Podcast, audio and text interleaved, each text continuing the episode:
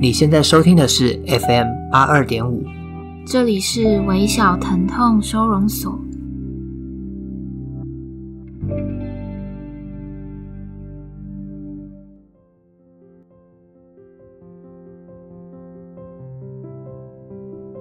大家好，我是苗苗。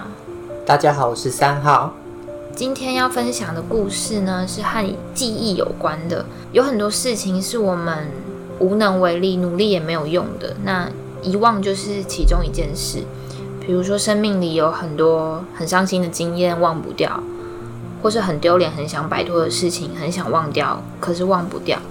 我以前觉得只有忘不掉的事情会带来痛苦，但我今天要讲的这个故事是想记得但记不得所带来的痛苦。那我念给大家听。我的爷爷两年前得了阿兹海默症，刚开始只是忘记一些小事，后来更频繁的忘记，再后来渐渐记不得人，说不清楚话。爷爷住在桃园老家，小时候我都跟爷爷奶奶一起住，国中开始到台北念书，就越来越少回去。一年的时间，爷爷完全忘记身边的人，除了奶奶。前阵子还进了加护病房两个月，现在已经出院回家。上礼拜我回家看了爷爷，和记忆中的他差好多好多。一直健朗的爷爷突然变得好脆弱，脸上因为在医院戴氧气罩留下伤口，他已经瘦得只剩皮骨。多希望他不用承受这些疼痛与不适。爷爷很疼我，即便认不得我是谁，但好像有种感觉，每次回去他都紧紧抓着我的手，即便说不出话，也盯着我看。每一次都看着他，在心里跟他说：“没关系的，我记得你就好，我会一直记得你。”好，故事就到这里。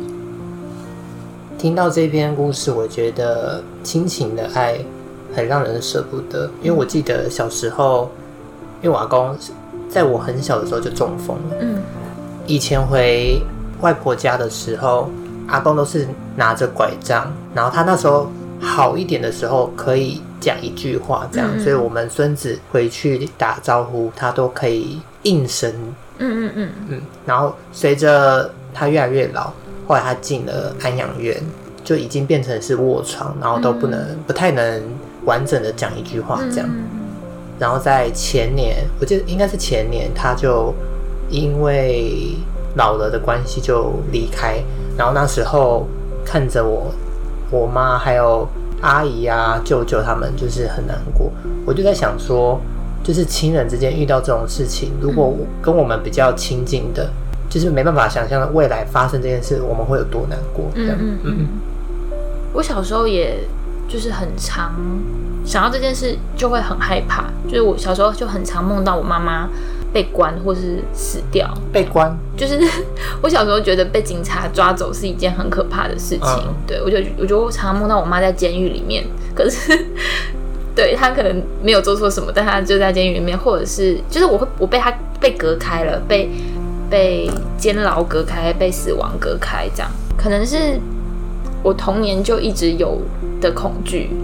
然后你刚刚讲你的故事和这一则故事，也都让我想到我阿公。我阿公也并不是得阿兹海默症，但他是糖尿病的一些并发症过世的。有几次我去医院看他的时候，他状况不太好，就也只是能应声，但没有什么力气说话。对，那时候我就也会很担心说。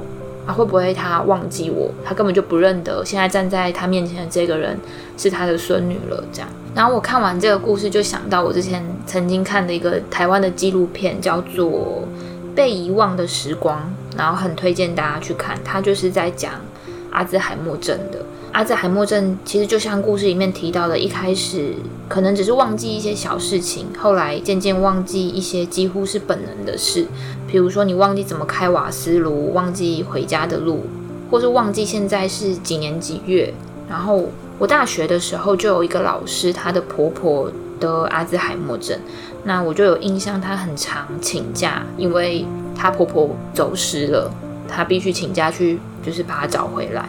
然后虽然她跟我们讲的时候都是笑笑的讲，可是其实我知道她心里会很负担，因为就会很担心亲人不见。我昨天因为这一集，我就有看一个电影叫做《我想念我自己》。嗯，他蛮有名的，是由那个朱莉亚·摩尔演的，也是关于阿兹海默的议题。然后我后来去看完那个电影之后，看影评，女主角就有回馈说。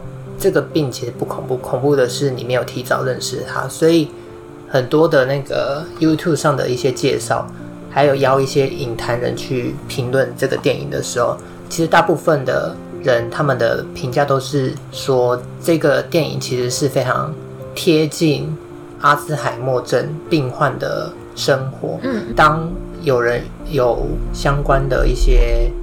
接触都可以去看这部电影，因为它是一个非常贴近真实，然后也可以让人有所准备的一个电影。这样，嗯嗯嗯，对。而且我也发现，不知道是不是因为我工作的关系，我很常会看到，比如说脸书的社团或者是报纸的新闻，会写要寻找就是走失走失的，对对。然后很像都是跟阿兹海默症有关的，老人痴呆症这样子。所以我觉得，虽然我们我我们应该身旁的人没有这种经历，对不对？因为这个很像是跟遗传也有关系。我觉得这个病其实我真的很难想象，真的发生在我们生命里面会是什么样，多可怕这样对。然后我最近有看一本书，是叫做《二零三零世界未来的报告书》，就是在预测未来会发生什么事。然后它里面就有提到未来的科技，希望可以研发出一个治整个治疗阿兹海默症的。药物，嗯，我就在想说，那我们老了之后，希望如果真的不小心遇到这个病，希望有可以治好它，这样，嗯、对。哦，我在看那个纪录片的时候，因为刚我们都有提到那个阿兹海默的病人常常会走失，会走丢这样。然后他其实除了走失是一个很，因为他忘记回家的路，这是一个很常见的症状之外，也有一些比较严重的患者会有妄想症。比如说，在那个纪录片里面，就有一个阿伯，他以前因为想要刺杀毛泽东，然后就被追杀，被共产党追杀，然后他就一直以为他还活在那个年代，所以他就很戒备身边的人，就是比如说有人拿照相机照他，他都会很害怕，然后很生气的跟对方讲说：“你不准拍我什么的，你一定是要来杀我的这样子。”然后里面还有一个让我印象很深刻的是一个阿嬷。她看起来大概接近九十岁，因为那在那个纪录片的背景是在一个就是老人的失智老人的安养院，嗯、对。然后呃，那个他们里面就会安排一些劳作手作课程，然后那个阿妈在写，好像在写卡片还是在做什么劳作的时候，旁边那个他就对旁边那个摄影师说：“你你一定要帮我拍一张很漂亮的相片，我要把它寄给我爸爸。”我爸爸他一定会很开心哦。可是可想而知，他爸爸一定早就已经不在了。对，然后可是我又在想，就是像那个奶奶一样，就是她活，等于是她活在一个她的世，她自己的世界里面，因为那她认知的她那个童年的世界。那我就在想说，如果她在那个世界里面是是快乐的，其实是我们身边照顾她的人觉得很可怕而已。对，她其实感受不到我们所感受到的那种可怕。嗯、对，你觉得就是被忘记跟忘记所有事情，哪一个比较让你觉得害怕？我自己会选被忘记。你就可以选择的话，对，因为如果是我是会忘记别人的那个人，那最后应该是全部都忘记。被忘记的他们其实记忆都还在嘛，所以会觉得。眼前的这个人其实早就已经不认识他了，嗯，嗯，就是共同的回忆，这样会觉得应该会蛮难过的，嗯嗯。可是你知道，我们又很难体会这种，对，真的很难。因为像那个电影，就是我刚刚讲的那个《我想念我自己》，嗯，它里面的女主角，她因为很早就有发现这件事情，所以她就跟她的小孩子说，然后她的电影里面是演说她的病是百分之五十会遗传到下一代。然后还有三个小孩，然后其中两个就去检查，也测到是阳性的反应，这样，所以代表他未来有比较高的几率会有阿兹海默症。但是他们就因为提早知道，除了药物的控制之外，尽可能的留住回忆吧。嗯、对，然后我觉得里面的女主角，她其中一幕是，当她记忆还，她还记得的，还记得的那个时候，她录一段影片给她未来的自己，因为想必未来自己是整个都会是忘记的状况，她、嗯、就录影给未来自己说，就是当你看到这个影片，就是代表你什么事情都不记得了。嗯。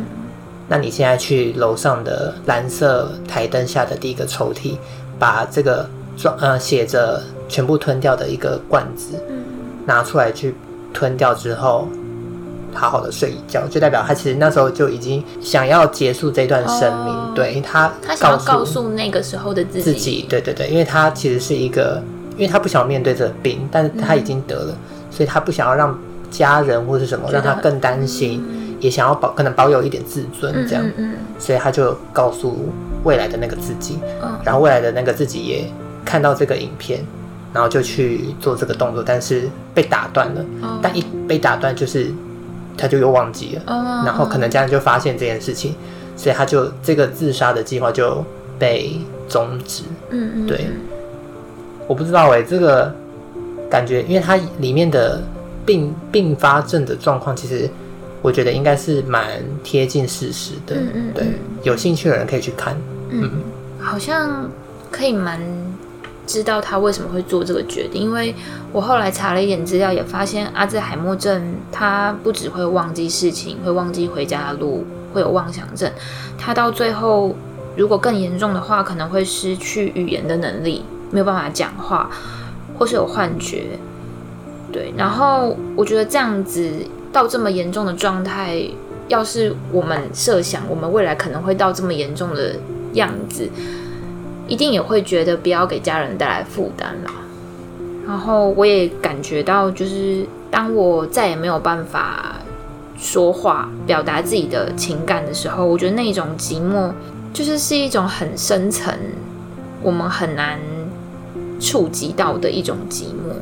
哎，那如果是你，你刚问的问题。被忘跟忘记，你要哪一个？被忘记跟忘记，我应该会选择被忘记，就跟我一样。对、嗯、对，我我会想要是记得事情的人。嗯嗯嗯嗯，对对对，如果可以选择的话啦。嗯，而且我发现其实蛮多，应该是说我在职场上有遇到一些比较年长的。同事，嗯嗯，然后他们有时候聊天，其实他们有跟我分享，他们很担心变老这件事情，嗯嗯，他们会害怕，不管是呃外表上的，比如说出现皱褶啊，嗯、或是鱼尾纹这种，他们更害怕的就是身体的状况变老，这样，还是其实大家都会害怕？你会吗？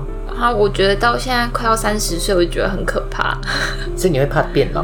我觉得那个感觉不是怕变老，欸，诶，是觉得好像在某一个年纪，你应该要达到什么状态，可是我还没有达到，我就会很害怕，真的到那个年纪。对，我觉得这个害怕你，因为你刚刚讲的那个老可能是六七十岁的老，嗯，对，那跟我我害怕的那个老可能是我觉得人生的某一个巅峰，就是可能是三四十岁的那种老，好像不太一样，嗯。对但我觉得我到三四十岁的时候，可能就会害怕那种，呃，皱纹，呃，不健康，对，死亡的那种老。你以前会写日记吗？对，我以前会写日记。所以现在还有在写吗？不，没有什么时间写日记，但是我会尽量的把每一天就是写一两句话也好，把今天重要的事情记下来。跟我差不多哎，因为我以前、嗯、我大学的时候才有。写日记的习惯，然后就是每年会买一本明年的，嗯嗯那个类似日历吗？日就是有日期的，对对对对。嗯嗯我就从大学开始，每天都会写今天发生什么事啊，然后还拍照，然后洗出来像印洗这样，嗯、或是票券、票根、电影票、嗯、火车票这样。然后到现在，就是因为出社会了嘛，你生活就是它大概就是那样子。我基本上就是会一样，就是写一个重点啊，就是今天做了什么。嗯、然后，除非是遇到那种重要的节庆，比如说生日或是圣诞节啊，嗯、我们才会拍拍立得。嗯嗯嗯，对，因为我觉得记录生活其实也蛮对我来说蛮重要的。嗯嗯嗯，就是有时候虽然我们忘记的速度其实蛮快的嘛，对，所以当你看到以前的一些照片或是呃文字，会有一种小确幸的感觉。这样，对我以前也会有这种感觉，就是我现在书柜里面还是有放着从我国高中的时候就记得。很用心，就是像你一样会留票跟、电影票，什么糖果纸啊，嗯嗯嗯，对，什么 CD 壳的纸盒、啊，大头贴，对，大头贴。然后现在回去翻那些东西，就会觉得真的还好，当时有记下来，不然没有这些，我要怎么我要怎么回忆？对，没有这些，我一定什么都忘记了。可是有些人像不喜欢念旧，对不对？对，有的人觉得要往前看，有有一派的人是真的他。连什么票根啊，然后就是那种毕业纪念册，嗯、他们都不会想要留留下来。对，我觉得大部分的人不是不想、欸，哎，是有点懒惰，觉得麻烦。哦、对对对，像我现在也是，就是觉得时间好少，然后可能也没有时间再去做这件事情，嗯、但还是会想要有时间，还是想要把它做好。嗯、对，以便在未来可以再重读这些回忆。就像电影里面的女主角，她在。病发中期的时候，他就开始每天就是看以前的相册，嗯，然后他用手机记录他目前记得的所有事情，嗯、这样。为了就是要防止他忘记更多，对对对对，但、嗯、但是因为这是不可能的事嘛，嗯、因为终究还是会忘记。但他在当下其实呃回想以前的事情，其实又让他发现可能以前不知道的事情，嗯、对，或者是因为。他去回忆，而导致他跟现在的亲人有新的一些连结连接，或者是一些不一样的情感层面出现。嗯、对，其实这也是一个蛮好的转变。这样，嗯，嗯，对，就是我们没有办法避免遗忘这件事。就算我们没有得阿兹海默症，其实我们也会忘记很多事情。嗯、我觉得就是有一个很好的办法，就是把你的生活记录下来。这则故事是今年四月收到的，所以已经经过大概快半年的时间。那我不知道故事的主人他还好吗？他阿公还好吗？就是当这样的疾病发生的时候，我们能做的事情可能很少，只是尽可能去陪伴、去理解、去包容。疾病很容易就把一个人孤立，然后会让人即使。呃，身在人群里面都会觉得很孤单，这样。那也许最后那些共同的记忆只会剩下你一个人记得，但就像你说的，没有关系，就把阿公忘了的部分记得更清楚、更牢靠。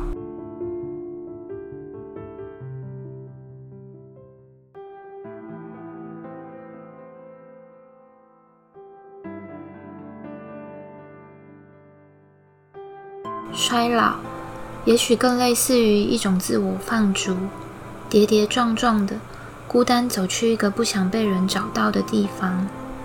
但是我仿佛感觉得到，在他衰老的肉身之下，灵魂内里的自我意识并未消失，只是他被困在一个机械有些故障、按钮经常失灵的太空舱里，无法接收到清楚的地球发讯。